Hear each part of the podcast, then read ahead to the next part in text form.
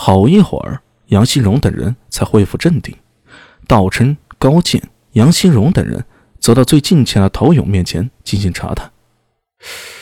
这些不是石像，是关中陶泥烧制，好像是秦军的样子，大概是仿照秦军做的，陪伴秦始皇。啊，第一眼看到，心神为之所夺。这些关中军人身材真高大呀！几人围在一尊陶俑面前窃窃私语。苏大伟面无表情，心里却在腹诽：“土包子，这才多少兵马俑啊，就把你们吓到了。要是见到一号坑、二号坑的兵马俑，不得把你们都吓死啊！”的确是陶泥捏的，没有任何古怪，还好。哈。我也怕是有机关和术法在上面，幸好没有。道琛呼了口气。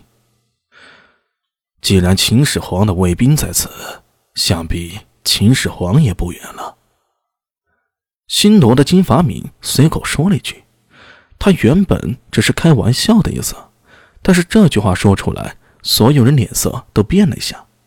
杨希荣一脸骇然的看向道琛，道琛也几乎同时看着他。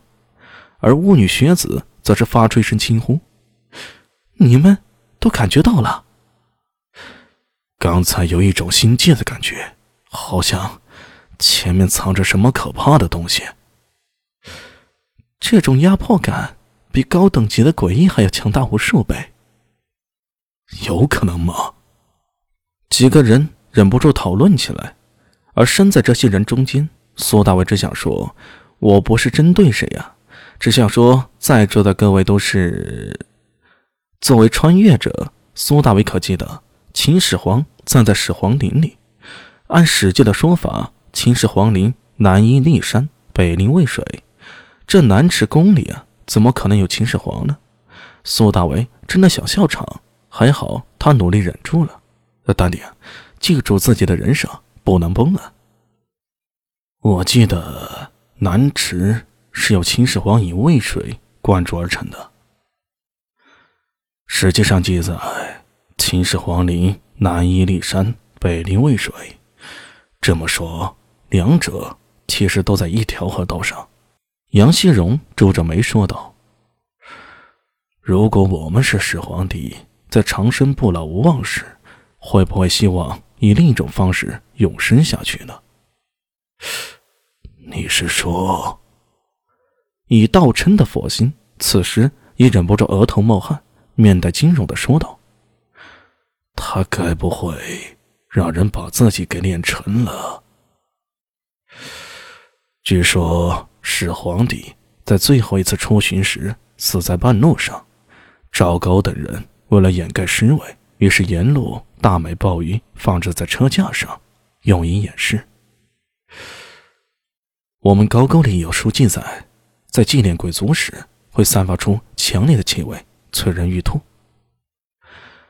如果这个猜测是真的，那始皇帝恐怕是大秦最强大的不死金人，其生前的一身龙气横扫六国，何人可挡？这样的枭雄与千古一帝，要是被祭炼成了不死金人，究竟能强大到何种程度啊？看着杨希荣和道琛、高健。学子、金法米、那罗僧等人不断的补充着、猜测着，苏大为渐渐的笑不出来了，以为他也感觉到了，从前方更深处那片广袤的蓝池宫里有一个莫名强大的气息，那绝对不是人类可以有的。前面的蓝池宫里，该不会真的是秦始皇吧？第四百五十九集。